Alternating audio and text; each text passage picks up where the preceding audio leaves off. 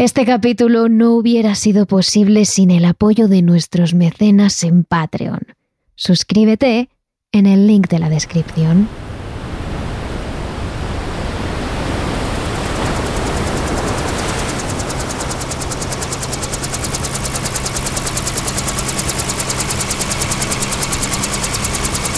Miércoles 18 de agosto de 2004. El helicóptero del sheriff del condado de Sonoma sobrevuela la playa estatal de Fish Head Beach, en California, Estados Unidos. Una aldea costera situada en Jenner, con poco más de 100 habitantes. Las autoridades buscan a un hombre que ha llamado hace escasos minutos, pidiendo auxilio. Parece haberse quedado atrapado en un acantilado cercano al lugar. A pocos kilómetros de donde se encuentra, el helicóptero del sheriff da el aviso de alarma. Hay dos cuerpos en la playa. Minutos más tarde otro helicóptero se dirige al lugar, esta vez en busca de los dos cuerpos que continúan en la playa, dentro de la tienda de campaña. Cuando se acerca, se encuentra con el cadáver de una pareja joven, un chico y una chica. Ambos llevan días en descomposición, pero a pesar de su estado físico, la policía sospecha que se pueden tratar de dos jóvenes que llevan días desaparecidos. Sus nombres son Lindsay Kutzal y Jason Allen.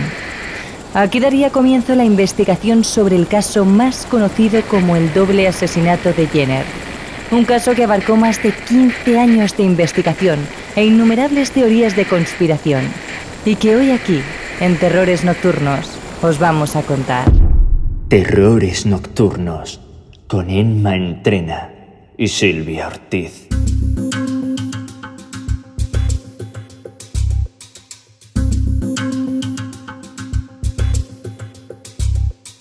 Lindsay Catchall y Jason Allen eran dos jóvenes que crecieron en el medio oeste de los Estados Unidos. Ella era de Fresno, en Ohio, y Allen de Sealand, en Michigan. Ambos procedían de familias muy religiosas, a las que les gustaba relacionarse, ir a reuniones y a campamentos. De igual manera que hicieron sus padres, a ambos chicos también les gustaba ir mucho de campamento, alejarse de todo, convivir con la naturaleza y con personas que compartían sus mismos valores, donde poder crecer y encontrarse a sí mismos. De hecho, en 2002, Allen estaba en Virginia Occidental como monitor de campamento cuando conoció a la joven Catchall, que por aquel entonces estaba estudiando allí. A él le enamoró su sonrisa desde el primer momento en el que se conocieron. Y a ella, su increíble sentido del humor. Los dos eran personas que adoraban la vida, que siempre sacaban el lado positivo a las cosas, que les encantaba reír y disfrutar. Fue a partir de ahí cuando surgió el amor entre esta joven pareja. En aquel entonces, ella tenía 20 años y él 24. Y aunque todavía eran jóvenes, y su objetivo seguía siendo disfrutar de los amigos y de la familia, los dos se despidieron pensando el uno en el otro durante mucho tiempo. Sin duda fue motivo suficiente para que decidieran no perder el contacto, ya que querían seguir conociéndose, aunque fuera solo en los veranos durante los campamentos. Y lo cierto es que pudieron verse mucho más de lo que creyeron en un principio, y poco tiempo después comenzaron a salir. Tras seis meses de relación ambos tenían clara una cosa, querían pasar el resto de su vida juntos. Es así como empezaron a planear el siguiente paso, casarse. Sabían que todavía era pronto, así que decidieron planear su boda para dentro de dos años, para otoño de 2004. No lo hicieron oficial ni nada, simplemente les encantaba pasar las tardes imaginando la ceremonia en la que sellarían su amor de por vida. Sin embargo, aquella fecha que fijaron con tanto cariño y tanta ilusión jamás llegaría. En agosto de 2004, ambos decidieron ir juntos como monitores al campamento de verano cristiano Rock and Water, en el condado de El Dorado, en California. Allí los días transcurrieron de lo más normal. Los dos se dedicaban a cuidar a los más jóvenes que iban allí a aprender y a pasarlo bien con sus amigos. A pocos días de terminar el campamento, Katshal y Allen decidieron aprovechar su día libre para irse juntos a descubrir ciudad.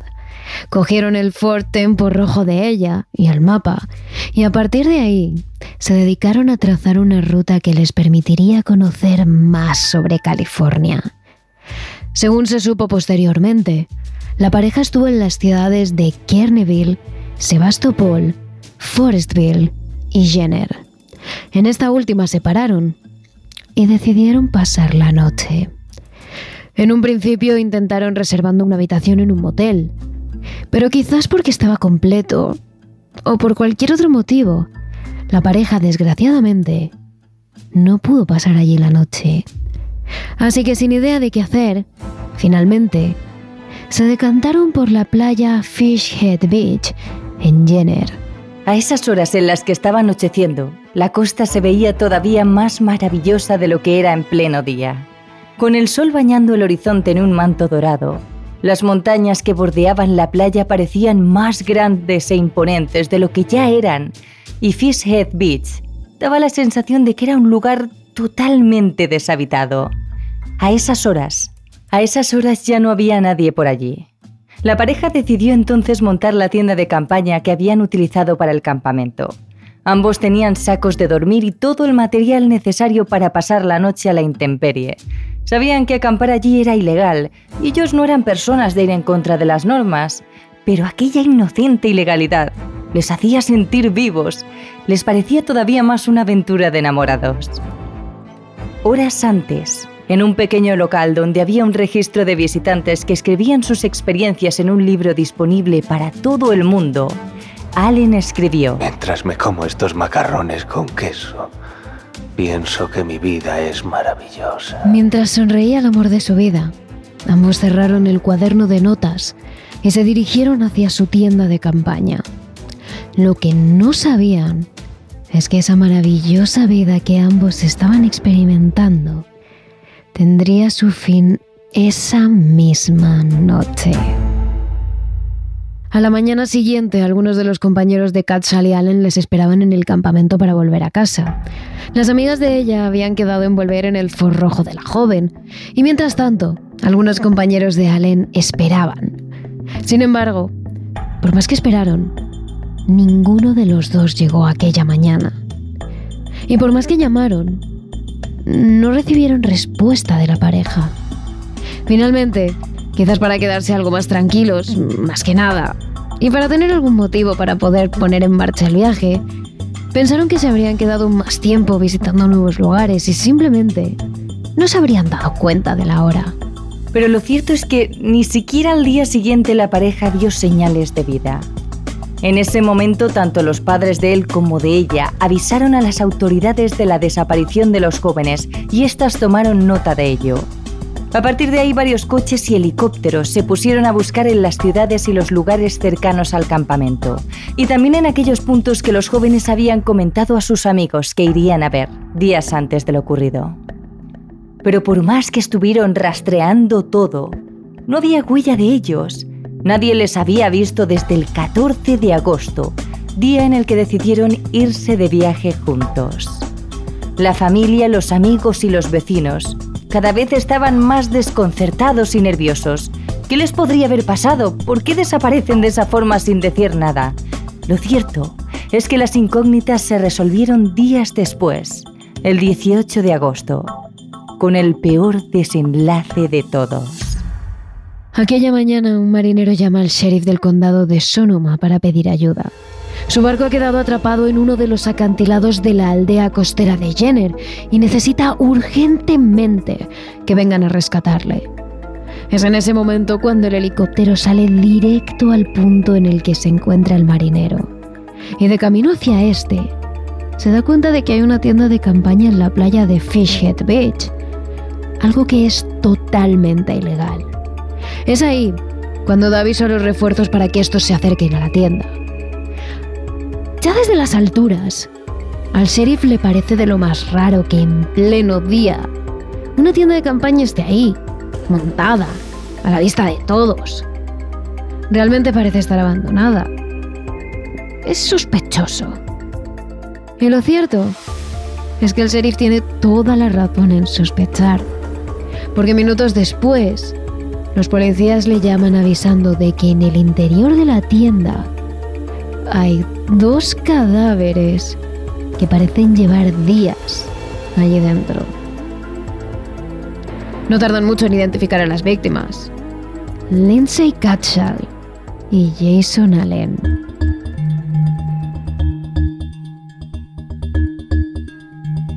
La pareja fue asesinada con un rifle Marlin calibre 45. Un rifle poco común, considerado demasiado alto para la mayoría de los ganaderos. Además, no había casquillos de bala en la escena del crimen, lo que quiere decir que el asesino se acercó hasta ellos posteriormente para cogerlos. Tanto los familiares como la policía estaban totalmente desconcertados. No parecía un asesinato por robo porque absolutamente todas las pertenencias de la pareja estaban en la propia tienda. Los objetos de valor, las joyas que llevaban puestas, la ropa e incluso las llaves del coche que estaba aparcado a pocos metros de allí. Otra de las teorías que plantearon en un principio fue quizás que había sido un vagabundo. No muy lejos de allí había un asentamiento de personas sin hogar, que muchas veces solían acampar en la playa aunque supieran que era ilegal.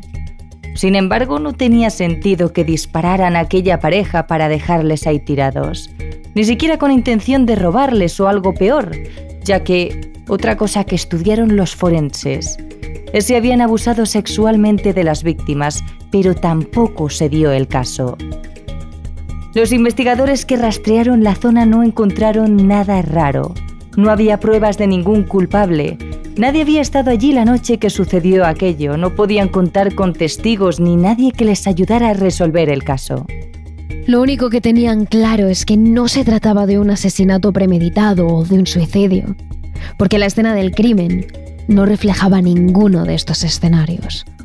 Alguien había cargado contra ellos, alguien que no les conocía. Pero ¿por qué? Era todo un misterio. Durante los próximos años, los investigadores continúan con el caso. Registran cada detalle, cada ciudad que visitaron, cada lugar en el que se pararon y la vida personal de cada uno de ellos. Tenía que haber un culpable. Y seguro que estaba cerca. Hasta dos años más tarde, en 2006, las autoridades no vuelven a hablar del caso. Esta vez informan a los ciudadanos y a la familia de que han encontrado nuevas pruebas. Unos poemas encontrados cerca de la escena del crimen, escritos en un trozo de periódico y enrollados dentro de una botella de cerveza que se hacía en Wisconsin. Aunque el texto no tenía sentido, ni daba ninguna pista, al menos podían aferrarse a que quizás el culpable fuera de Wisconsin lugar de donde había adquirido la cerveza que posteriormente habría tirado cerca del lugar del crimen.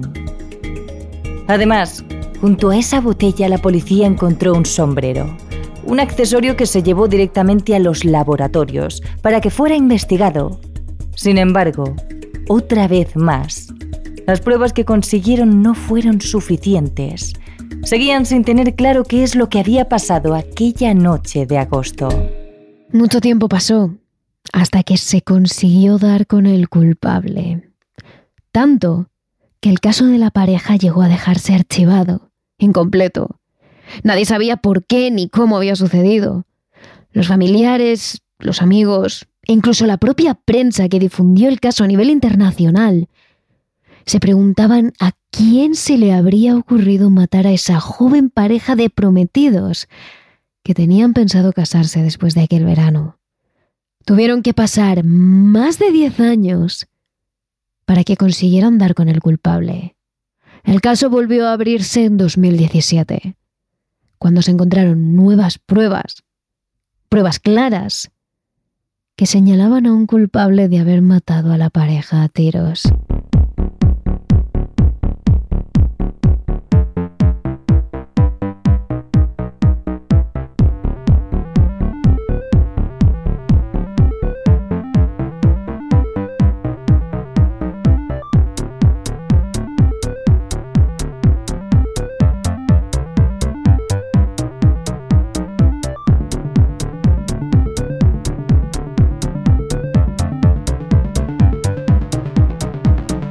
El 14 de marzo de ese mismo año en Forestville, a media hora de Jenner, se produce un asesinato.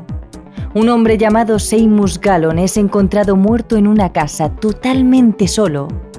Alguien le ha matado a tiros. Las autoridades no tienen la menor idea de quién ha podido ser. Seymour había ido a casa de su madre ese día. Ella estaba fuera y habló con él para verse esa tarde allí, en casa. Mientras tanto, el hombre pasaría el día tranquilamente en la casa donde se crió. Lo que iba a ser un tranquilo y relajado día en soledad, hasta que viniera su madre, se convirtió en la peor pesadilla para Seymour. En el momento en el que él estaba en el salón, concretamente en el sofá, alguien disparó a bocajarros sin darle tiempo para darse cuenta, para poder huir. Cuando los investigadores analizaron el escenario, algunos de ellos se les hacía familiar esta historia. El asesino que había acabado con la vida de Simus siguió el mismo modus operandi que aquel que mató a la pareja hace ya 13 años, en la playa de Jenner. Incluso, el arma utilizada en esta ocasión, sorprendentemente, era la misma. ¿Casualidad?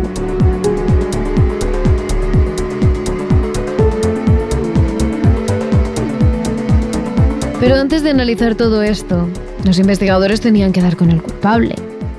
Por ello decidieron actuar rápido y detener a la primera persona sospechosa del asesinato.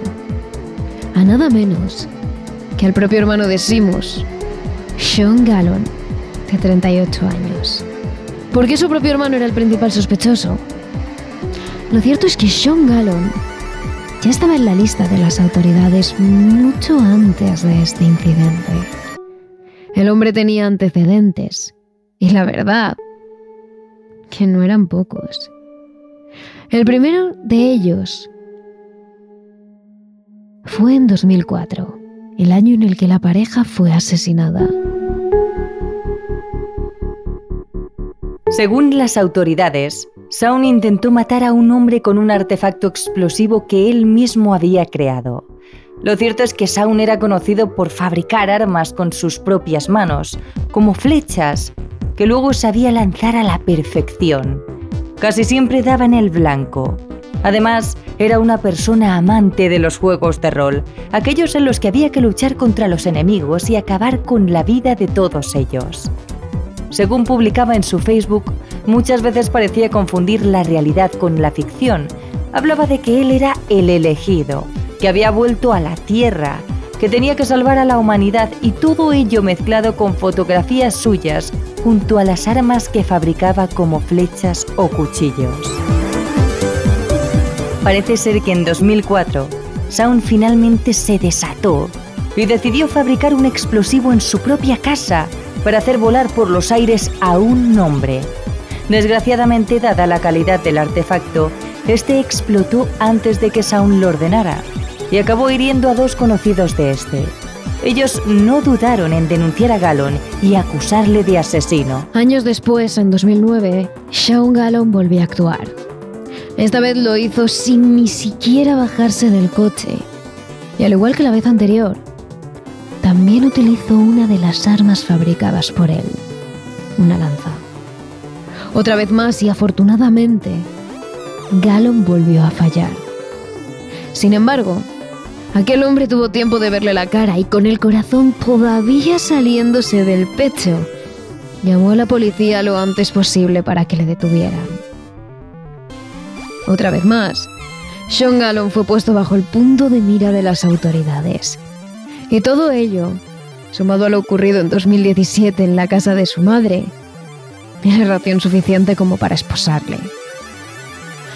Aunque en un principio afirmó su inocencia, posteriormente, Sean contó la verdad a la policía. Él había matado a su propio hermano. No por nada, simplemente porque sí. Es cierto que Galón padecía desequilibrios mentales. Pero de ahí a matar a su propio hermano era una auténtica atrocidad.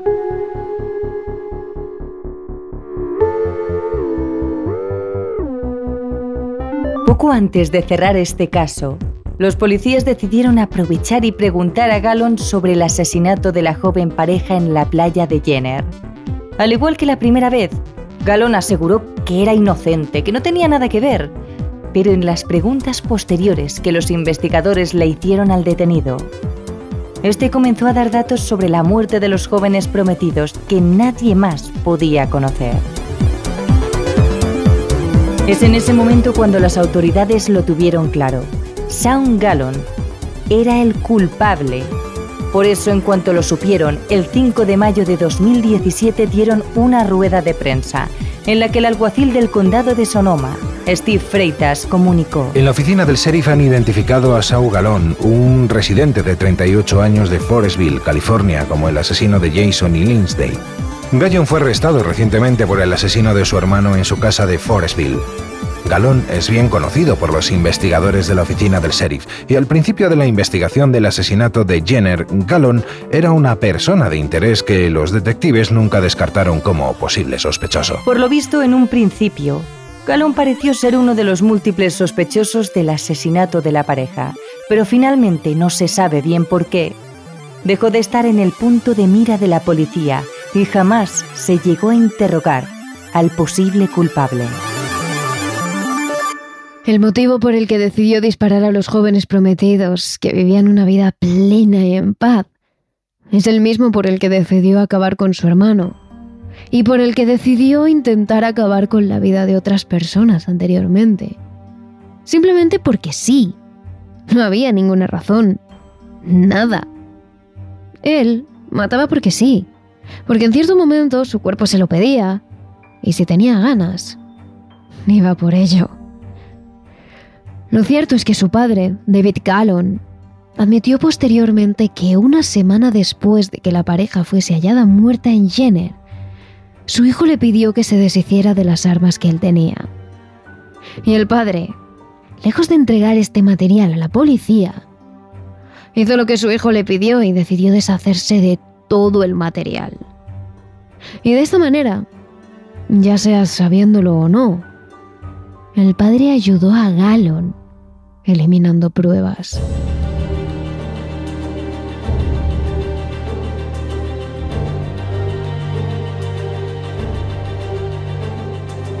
Una vez las autoridades hicieron pública la noticia, los padres de la joven pareja de enamorados dieron un comunicado en el que agradecían a las autoridades y a Dios haber dado con el culpable. Estamos muy contentos de que el asesino de nuestros hijos esté detenido donde pertenece. Alabamos al Señor por su captura y confiamos en el debido proceso de la ley. Nos gustaría agradecer la sincera preocupación de la gente de Jenner y del condado de Sonoma. Agradecemos su apoyo a este caso durante nuestros 13 años de experiencia. Tras el revuelo de la prensa y la infinidad de personas que seguían el caso a nivel nacional e internacional, las autoridades hicieron pública la sentencia del tribunal. El 17 de mayo de 2018, fue declarado culpable del asesinato de Lindsay Kutzal y Jason Allen, además del asesinato de su hermano y de los anteriores intentos de asesinato a otras personas. Fue sentenciado a cumplir tres cadenas perpetuas consecutivas sin libertad condicional, más otros 94 años en la prisión estatal por sus crímenes.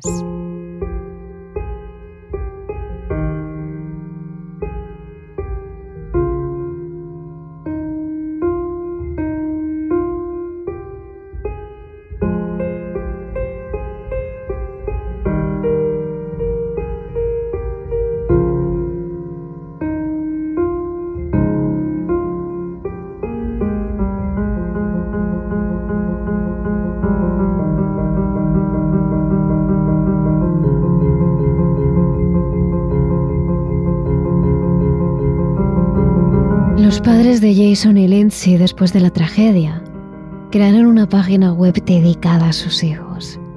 A hablar de sus vidas antes de todo esto. A contar cómo eran, cómo se conocieron, los sueños que ambos tenían en un futuro. Uno de los comentarios que más encoge el corazón es el que escribieron los padres de Jason, recordando a su hijo y a la que habría sido su futura esposa como una pareja cuyas vidas todavía no había terminado. Aunque físicamente así sea, en sus corazones y en su recuerdo, seguirán siempre presentes. El caso está cerrado, pero nosotros creemos que la historia continúa. Todavía tenemos la oportunidad de compartir sus vidas con los demás. Continuamente hablamos del tío Jason y la tía Lindsay a nuestros nietos. Los amigos de Jason y Lindsay ahora tienen hijos y les cuentan a estos la historia de amor de amigos y lo increíbles que eran. Los jóvenes que tuvieron la suerte de contar con ellos como guías, a día de hoy todavía recuerdan lo que les afectó la tragedia aquel verano en el que ocurrió todo. La historia no ha terminado. La fruta todavía se cosechará hasta que Dios regrese y el tiempo se acabe. El final de la historia lo escribirá Dios. Os echamos de menos, Jason y Lindsay. Deseamos volver a estar juntos de nuevo. Mamá y papá.